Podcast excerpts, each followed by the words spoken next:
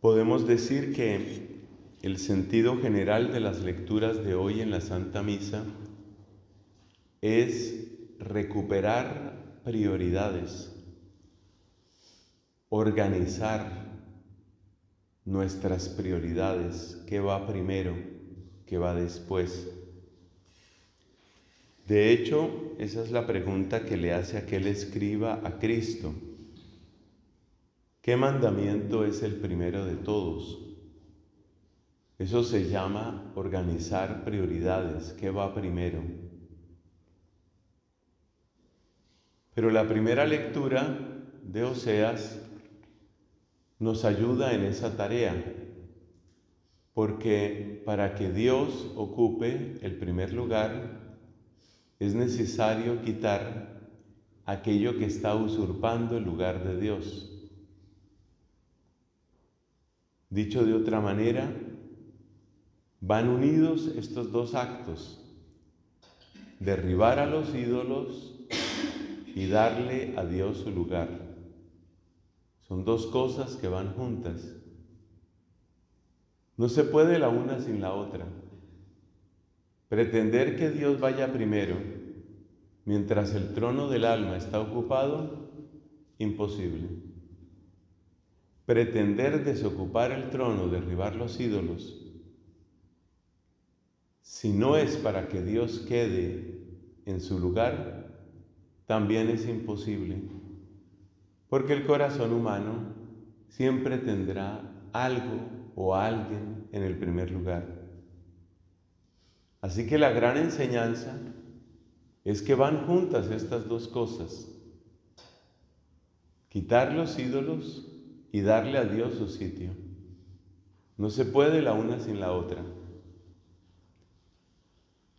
La lectura de Oseas también nos da una especie de imagen o clasificación de los ídolos típicos. Efectivamente, hemos escuchado que dice, no nos salvará Asiria, no montaremos a caballo, no volveremos a llamar Dios a la obra de nuestras manos.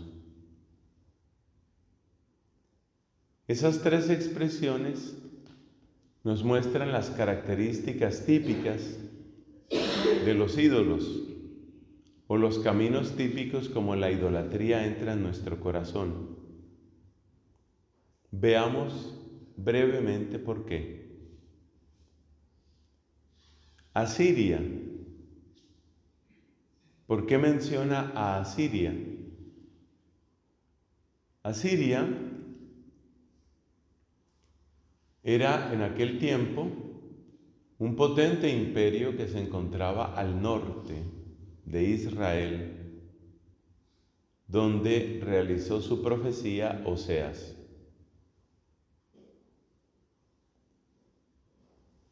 Cuando Israel se sentía amenazado, buscaba aliados. Y un aliado que muchas veces buscaron fue el imperio asirio. En otras ocasiones buscaban alianza con Egipto. Esas alianzas eran una manera de encontrar una cierta seguridad. Cuando uno mira el mapa, incluso en nuestro tiempo, y ve esa franja tan pequeñita de tierra, que es la tierra prometida, uno entiende que ellos se sentían muy pequeñitos y buscaban aliarse con uno grande. ¿Cuál es el problema de esas alianzas? El grave problema es que son alianzas desiguales. Asiria, repito, era muy poderosa. Y cuando se junta uno que es muy poderoso con otro que no lo es tanto, es el poderoso el que impone sus condiciones. De manera que esas alianzas, con mucha frecuencia, por no decir siempre, terminaban en alguna forma de infidelidad. Por ejemplo, a través de las supersticiones que abundaban en aquella época. Todos estos ejércitos de la antigüedad eran tremendamente supersticiosos, utilizaban brujos, ritos con animales para tratar de identificar cuál era el día propicio para la batalla. Es solo un pequeño ejemplo.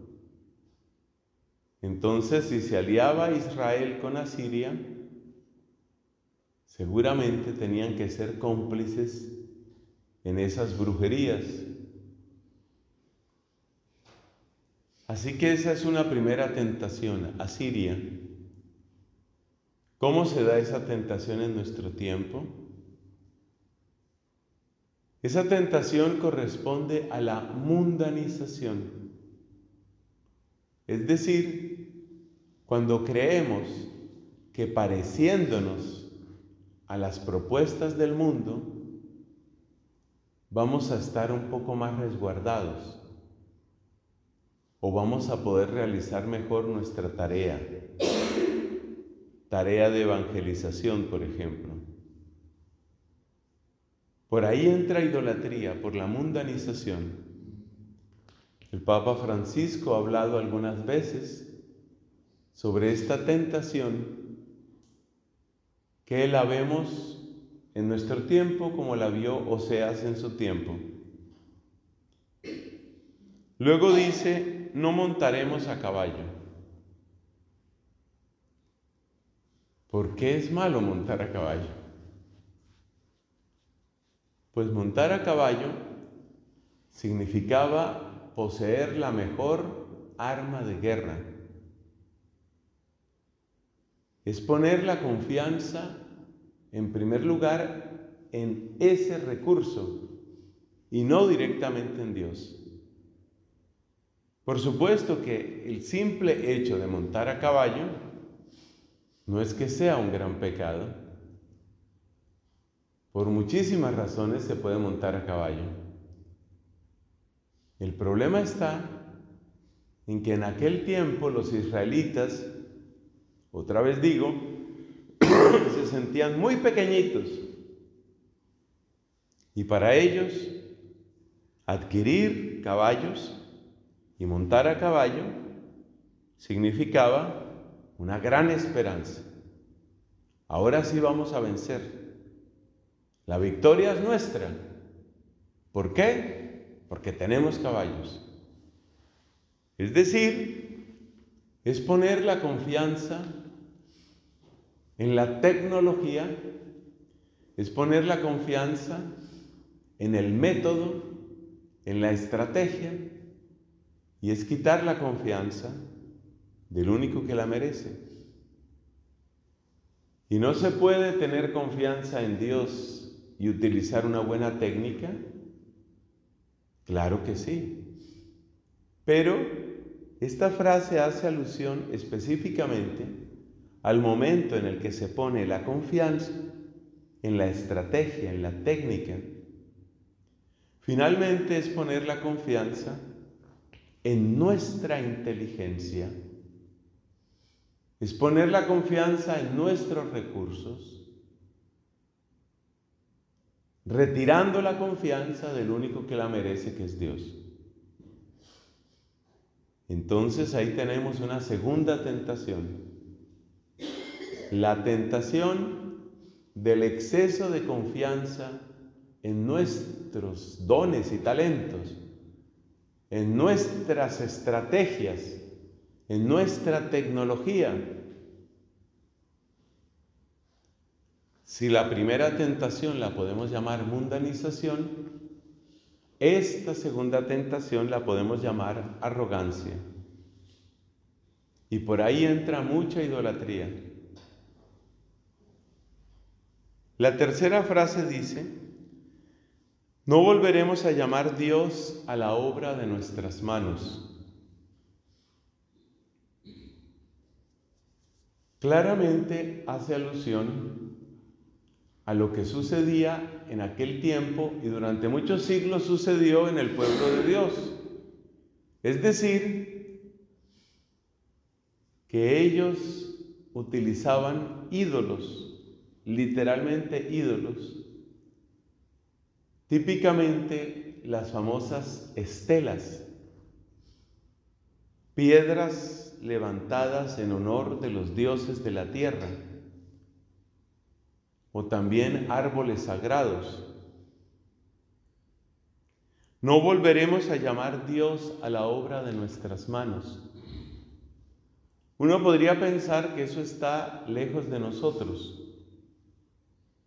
pero como comentaba en otra ocasión, ahora mismo está sucediendo con el furor que causa la llamada inteligencia artificial. Trato de estar más o menos atento a las noticias. Y desde hace unas buenas semanas, casi todos los días hay alguna noticia sobre los grandes avances en inteligencia artificial. Ayer, por ejemplo, había una noticia que hablaba de una empresa que ya no tiene gerente general, lo que llaman en inglés CEO, CEO.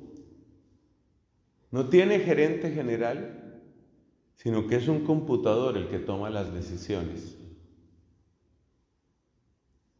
Casi todos los días aparecen noticias así. ¿Cómo encontrar tu pareja? La inteligencia artificial te muestra qué es lo que tienes que hacer. ¿Cuáles son los caminos de solución para un país con muchos desafíos como Colombia? La inteligencia artificial estudió el problema y trae estas propuestas para Colombia. Poco a poco, la inteligencia artificial se está volviendo un oráculo que lo resuelve todo. Ya hace años, en Australia, se dio un cierto escándalo porque los sistemas de seguridad social, concretamente de apoyo y de subsidios a las personas más pobres, ya no las maneja ninguna persona humana. Son computadores los que deciden quién recibe ayuda del Estado y quién no la recibe. Y es la obra de nuestras manos. Aquí dice, no volveremos a llamar Dios a la obra de nuestras manos. ¿Quién va a ganar el próximo Mundial de Fútbol? La inteligencia artificial predice que lo va a ganar tal. Si esto sigue así de aquí a unos años, van a poner en las capillas una cantidad de computadores para que canten los salmos. ¿Quién canta mejor los salmos? La inteligencia artificial canta los salmos. No volveremos a llamar Dios a la obra de nuestras manos. Eso está sucediendo.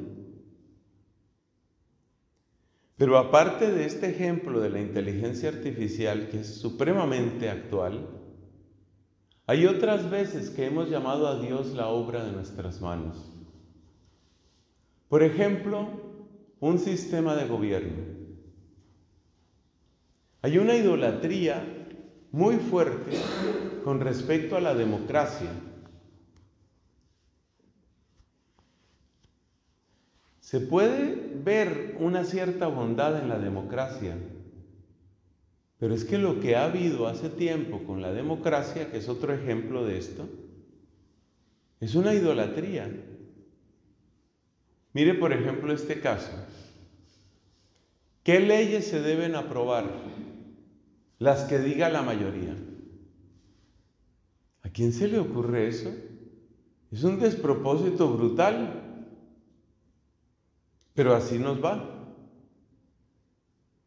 ¿Se debe abortar o no abortar? La mayoría dijo que sí, pasa a ser ley. Todo el mundo a postrarse, a inclinarse, sí. Está bien, abortaremos. ¿Por qué? Porque un sistema político lo dijo. No caben razones, únicamente es el conteo de votos. Incluso hay gente que ha tratado de meter eso en la iglesia. Nuevamente tengo que mencionar con tristeza el llamado camino sinodal de Alemania, pero esa mentalidad no está solo en Alemania. Es la mentalidad de que si hay un gran número de personas que quieren algo, la iglesia tiene que admitirlo. Es una iglesia por votación. Hace mucho tiempo que la iglesia anglicana funciona así, por votación. La iglesia anglicana tiene como tres cámaras de decisión. Hay una especie de gran senado que es la reunión de los obispos. Luego hay otra cámara que es la reunión de los presbíteros. Y luego hay otra cámara que es la reunión de los laicos. Y si una propuesta obtiene votación positiva en las tres cámaras, ya pasa a ser ley entre los anglicanos. Así, por ejemplo, hace unas pocas semanas, ya se aprobó entre los anglicanos.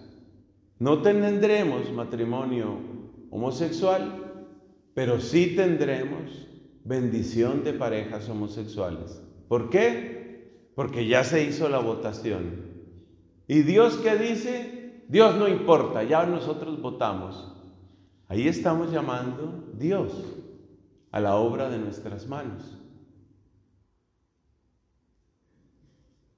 Otras veces han sido sistemas económicos los que han sido divinizados por ejemplo, todo este tema de la esclavitud. ¿Cómo es posible que las naciones más desarrolladas de aquellos siglos, 17, 18, 19, entre las cuales, por supuesto, estuvo España, pero también Francia, Holanda, Inglaterra,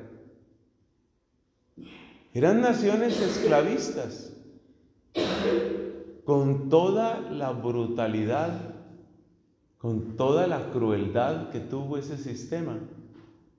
Pero, como quien ofrece sacrificios a los ídolos, así funciona la economía. Es la economía que tenemos.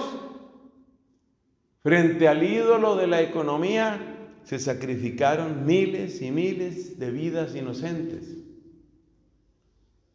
Y hay que tener en cuenta que ese sistema no era solamente europeo. Como consta por investigaciones muy bien hechas, dentro de la misma África había pueblos que proveían de esclavos a los europeos, pueblos africanos, que atacaban a otros pueblos africanos, secuestraban gente, capturaban gente y se la vendían a los europeos. Es decir, era un sistema, por supuesto, inhumano, pero eso era lo que había. Y todo el mundo, incluyendo pueblos africanos, tenía que agachar la cabeza y decir, así lo hacemos, así lo haremos. Eso es llamar Dios a la obra de nuestras manos. Y por supuesto, todo ídolo siempre reclamará sangre. Esa frase que me gusta tanto. Los ídolos se alimentan de nosotros. El Dios verdadero nos alimenta. O sea que la esclavitud, la idolatría de la democracia o el tema de la inteligencia artificial demuestran que tenemos perpetuamente esa tendencia, esa tentación a llamar Dios a la obra de nuestras manos. ¿Qué enseñanza la que nos da Oseas? No nos salvará Siria, no montaremos a caballo, no volveremos a llamar Dios a la obra de nuestras manos. Pues ahí está la mundanización, ahí está la arrogancia y ahí está, por supuesto, la idolatría misma en estas expresiones que hemos dicho. De modo que, enseñanza de hoy, a ver, organiza tus prioridades, desocupa el trono, pero para dárselo al único que lo merece, a Dios nuestro Señor.